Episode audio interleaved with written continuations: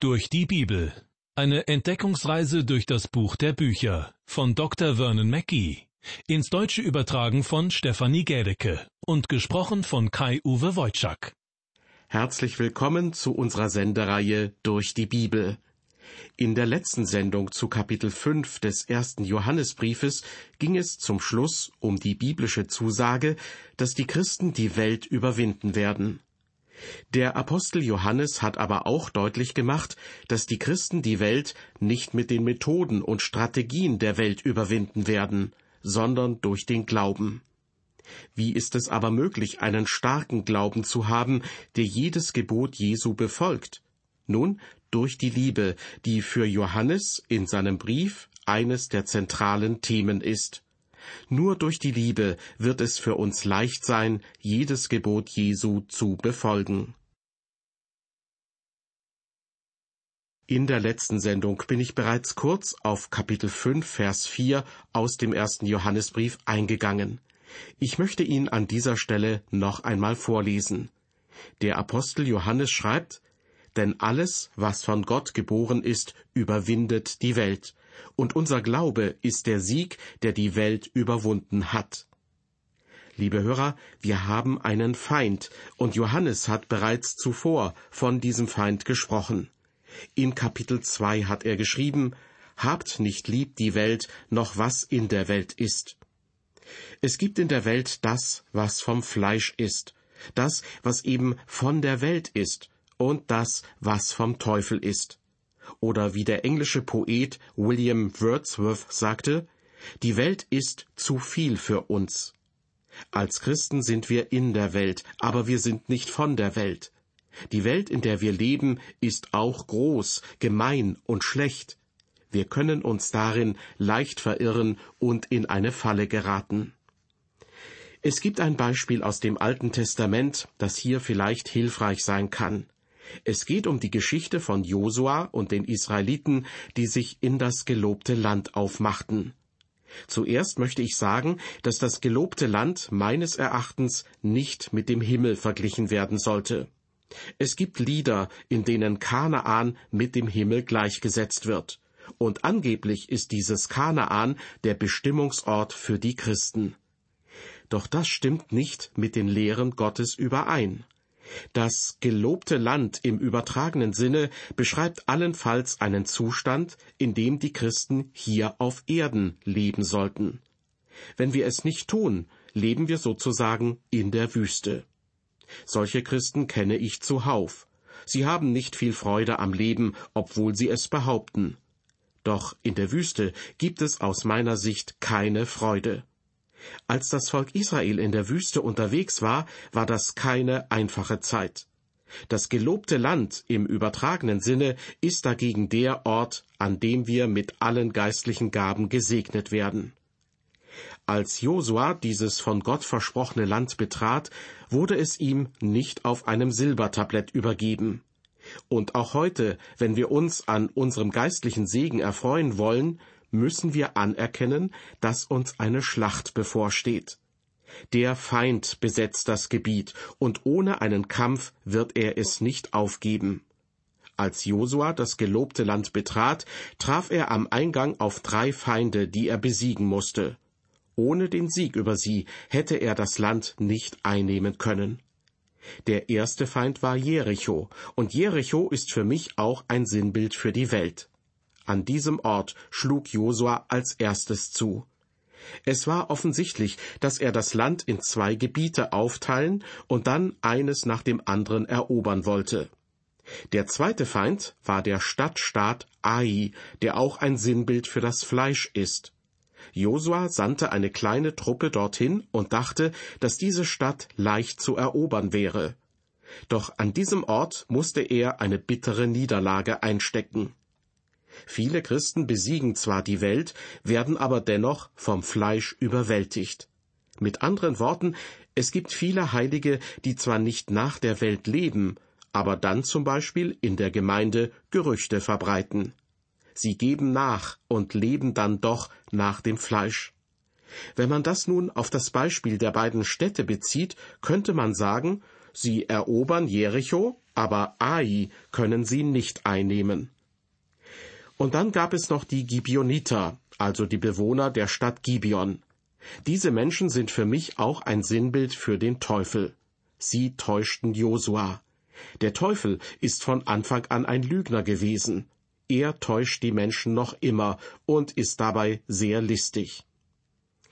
Lassen Sie uns nun wieder auf Vers 4 unseres Bibeltextes zurückkommen und diesen mit der Stadt Jericho im Hinterkopf noch einmal lesen. Denn alles, was von Gott geboren ist, überwindet die Welt. Das heißt, wer ein Kind Gottes ist, wird die Welt überwinden. Und wie wird man den Sieg davontragen? Die Antwort steht in der zweiten Hälfte von Vers 4. Unser Glaube ist der Sieg, der die Welt überwunden hat. Liebe Hörer, man wird nicht durch Kämpfe siegen, sondern durch den Glauben. Erinnern wir uns daran, wie Josua die Stadt Jericho überwand. Jericho war der Feind, der sich ihm entgegenstellte, und er musste die Stadt einnehmen. Wie war es ihm möglich, die Stadt einzunehmen? Durch einen Kampf? Nein, er kämpfte nicht. Vielmehr hatte er seine Anweisungen von Gott erhalten. Gott hatte nämlich zu ihm gesagt, ich will nicht, dass du wie ein Rambock das Stadttor durchbrichst. Ich will, dass du um die Stadt herumläufst. Nicht nur deine Elitesoldaten sollen in der ersten Reihe stehen, sondern auch die Priester mit der Bundeslade. Die Priester sollen Hörner tragen, und während sie um die Stadt herumlaufen, sollen sie die Trompeten blasen aber ihr sollt die Stadt nicht angreifen. Das war eine sehr ungewöhnliche Methode, die Josua da von Gott erhielt. Ich bin mir ziemlich sicher, dass die Stadt Jericho auf einen bewaffneten Angriff der Israeliten vorbereitet war. Doch die Eroberer hatten den Jordan möglicherweise bei Hochwasser überquert, was für die Bewohner Jerichos etwas Unglaubliches gewesen sein muss. Vielleicht war es für sie auch ein schlechtes Omen. Also verbarrikadierten sie sich in der Stadt und bereiteten sich darauf vor, sich gegen Israel verteidigen zu müssen. Wahrscheinlich gab die Torwache das Signal Sie kommen, die gesamte Armee Israels. Im Innern der Stadt gab es auch eine Armee, die bereit war und auf die Angreifer wartete. Als die Israeliten jedoch zum Stadttor kamen, hielten sie nicht davor an und wendeten auch keine Gewalt an. Stattdessen schlugen sie den Weg nach rechts ein und gingen weiter. Sie marschierten einmal um die ganze Stadtmauer herum und gingen dann in ihr Lager zurück. Ich bin sicher, dass der Generalstab in dieser Nacht in Jericho zusammenkam und sich darüber beriet, welche Strategie die Israeliten wohl verfolgten. So gut sie konnten, bereiteten sie sich auf den nächsten Tag vor, auf den Moment, wenn die Torwache erneut verkünden würde, sie kommen. Sie bereiteten sich auf einen Kampf vor, denn es war gut möglich, dass Israel versuchen würde, die Tore zu durchbrechen. Wahrscheinlich standen die Soldaten oben auf der Mauer mit kochendem Öl oder Wasser oder mit Pfeilen bereit. So stelle ich mir das jedenfalls vor. Aber Israel versuchte gar nicht erst, die Tore zu erobern. Sie liefen lediglich um die Stadt herum. Das wiederholte sich an sechs weiteren Tagen. Die Armee innerhalb der Stadt von Jericho muss in der Zwischenzeit wohl fast verrückt geworden sein. Sie wussten nicht, was sich da vor den Stadtmauern abspielte. Am siebten Tag, nachdem Israel die Stadt erneut umrundet hatte, stieß einer der Generäle vermutlich einen Seufzer der Erleichterung aus und sagte, es sieht wohl nicht so aus, als würden sie die Stadt einnehmen. Sie verhalten sich einfach nur sehr merkwürdig. Vielleicht sind sie verrückt geworden. Ja, aus Sicht der Welt waren diese Menschen verrückt. Zugegebenermaßen handelte es sich in der Tat um eine sehr ungewöhnliche Strategie. Doch diesmal, am siebten Tag, gab es eine kleine Überraschung. Die Wächter der Stadt Jericho riefen, sie kehren nicht ins Lager zurück, sondern sie laufen noch einmal um die Stadt herum. Und das taten die Israeliten insgesamt siebenmal. Und was geschah dann? Die israelitischen Priester bliesen die Trompeten, die Menschen schrien und die Mauern von Jericho brachen zusammen. Die Israeliten hatten die Stadt wahrscheinlich völlig umzingelt, und als die Mauern Jerichos zusammenbrachen, war die Armee im Innern der Stadt ohne Zweifel völlig überrascht. Also, wie nahmen die Israeliten die Stadt Jericho ein? Kämpften sie? Nein, sie kämpften nicht, sondern umrundeten die Stadt, genau wie es ihnen von Gott befohlen worden war. Er war der unsichtbare Fürst über das Heer, das kurz zuvor in Kapitel 5 des Josua-Buches als das Heer des Herrn bezeichnet wird. Ehrlich gesagt hatte ich mit diesem Bibelabschnitt immer gewisse Probleme. Die zusammenbrechende Mauer von Jericho war allerdings nicht mein Problem. Diese Tatsache ist sogar von archäologischen Ausgrabungen bestätigt worden. Vielmehr habe ich mich immer darüber gewundert, warum ein Mann mit einer Militärlaufbahn wie Josua solche Taktiken akzeptierte. Es stimmt, Gott hatte es ihm befohlen, so zu handeln. Aber ich denke trotzdem, dass Josua große Zweifel an dieser sehr seltsamen Taktik hatte. Das zeigt ein früherer Vorfall, als Josua einem Mann begegnete, der mit einem gezogenen Schwert vor dem Lager der Israeliten aufgetaucht war. Josua ging zu ihm hin und fragte ihn, Gehörst du zu uns oder zu unseren Feinden? Ich hätte gesagt, was soll das? Wer hat dir befohlen, dein Schwert zu ziehen? Denn an Josuas Stelle wäre ich davon überzeugt gewesen, dass dieser Mann zu den Feinden Israels gehörte. Doch Josua merkte, dass es sich offenbar um eine übernatürliche Person handelte. Josua fiel auf seine Knie und betete den Fremden an. Vor der Schlacht von Jericho hat Josua also gelernt, dass nicht er die Befehle gab, sondern das Generalhauptquartier befand sich sozusagen im Himmel, beim Fürsten über das Heer des Herrn. Denn in Josua 5 wird berichtet, Josua ging zu diesem Mann und sprach zu ihm, Gehörst du zu uns oder zu unseren Feinden? Er sprach, Nein, sondern ich bin der Fürst über das Heer des Herrn und bin jetzt gekommen. Mit anderen Worten, dieser Kampf ist sowohl ein geistlicher als auch ein leiblicher Kampf, und ich bin der Fürst. Deshalb befolgte Josua die Befehle vom Fürsten über das Heer des Herrn, und der Fürst sagte, marschiere um die Stadt herum. Mit diesem Vorfall im Hinterkopf habe ich kein Problem damit, Josua zu verstehen. Wenn man ihm begegnet wäre und ihn gefragt hätte, warum er so eine Strategie akzeptierte, dann hätte er uns sicherlich gesagt, ja, es ist schon verrückt, aber ich befolge nur die Befehle eines anderen. Ein Soldat diskutiert nicht mit seinem General. Wenn ein General sagt, geh und tue dieses oder jenes, dann hält der Soldat nicht inne und sagt, ich habe selbst schon darüber nachgedacht und bin der Meinung, dass wir eine andere Taktik verfolgen sollten, sondern ein Soldat sagt, zu Befehl, Herr General, und wird den Befehl ausführen. Zu der Zeit, als ich selbst Wehrdienst geleistet habe, gerieten einige Soldaten in Schwierigkeiten, weil sie das Kasernengelände in der Nacht unerlaubt verlassen hatten. Am nächsten Tag befahl ihnen ihr Vorgesetzter, ein Loch zu graben. Er sagte, das Loch soll zwei Meter lang, einen Meter breit und anderthalb Meter tief sein. Die Soldaten gruben das Loch und erstatteten dann Bericht. Der Vorgesetzte kam heraus, sah sich das Loch an und sagte, Jetzt könnt ihr das Loch wieder mit Erde füllen. Und genau das taten sie dann auch. Auf diese Weise lernten sie Gehorsam und dass es nicht ihre Aufgabe war, die Befehle eines Vorgesetzten zu hinterfragen. So ähnlich befolgte auch Josua die Befehle, die er erhalten hatte. Er zeigte seinen Gehorsam. Er glaubte an den General bzw. den himmlischen Fürsten.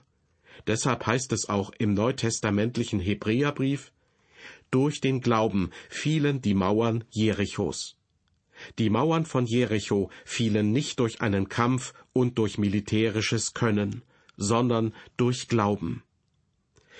Was will uns diese Geschichte nun heute lehren? Sie will uns lehren, dass wir die Welt nicht durch Kämpfe überwinden können. Deshalb habe ich mich als Pastor auch nie an irgendeiner Reformbewegung beteiligt, egal wie lohnenswert sie war. Und ich wusste, dass viele dieser Bewegungen gut waren. Ich habe nie zu irgendwelchen Ausschüssen gehört und ich habe mich auch nie als Gemeindepastor solchen Aufgaben gewidmet, denn meines Erachtens bin ich dazu nicht berufen worden. Man überwindet die Welt nicht durch Kämpfe. Während ich Pastor in einer Großstadt war, kam einmal eine bekannte Schauspielerin zu mir und wollte, dass ich mich einem bürgerlichen Komitee zur Stadterneuerung anschließe. Ich lehnte ab, und die Dame konnte es kaum fassen. Sie sagte, gerade als Christ sollte Ihnen das Wohl unserer Stadt am Herzen liegen. Sind Sie daran überhaupt nicht interessiert? Ich antwortete, das habe ich nicht gesagt. Ich habe nur gesagt, dass ich dem Komitee nicht beitreten will. Und ich sagte ihr auch, warum. Der Herr hat mich dazu berufen, im Teich Fische zu fangen, aber er hat mir nie aufgetragen, den Fischteich zu reinigen. Ich soll das Wort Gottes verkünden. Die Reinigung überlasse ich dem Geist Gottes. Das ist sein Aufgabenbereich. Das hörte die Dame gar nicht gerne, aber natürlich akzeptierte sie es. Verstehen Sie, ich bekämpfe die Welt nicht. Ich gehöre nicht zu einer großen Reformationsbewegung. Ich versuche nicht, die Fehler der Politik auszugleichen, obwohl ich der Meinung bin, dass es recht viel auszugleichen gäbe. Doch meine Aufgabe besteht in erster Linie darin, das Wort Gottes zu verkündigen. Und Josua obwohl Josua eine ganze Armee hatte, sollte er nicht kämpfen. Seine Aufgabe bestand darin, die Befehle Gottes zu befolgen. Oder mit anderen Worten, er sollte Gott glauben. Er glaubte an Gott und die Mauern brachen zusammen. Heute werden wir durch den Glauben gerettet, und wenn wir die Welt überwinden wollen, die Welt in ihrer Gier, ihren Sorgen, Krankheiten und schrecklichen Sünden, dann werden wir das nicht durch Kämpfen schaffen. Wir werden die Welt durch den Glauben überwinden. Das ist die große Botschaft, die uns sowohl im Josua-Buch als auch im ersten Johannesbrief überbracht wird. Und im ersten Johannesbrief Kapitel 5 geht es nun weiter mit Vers 5. Johannes schreibt, Wer ist es aber, der die Welt überwindet, wenn nicht der, der glaubt, dass Jesus Gottes Sohn ist? Wenn man Christus wirklich vertraut, geht es nicht darum, wie viel Macht man als Mensch hat. Vielmehr geht es darum, wie man die Macht Gottes durch den Glauben im eigenen Leben offenbart. Anders ausgedrückt, Gottes Macht soll für andere sichtbar werden, wenn sie sehen, wie ich mein Leben gestalte.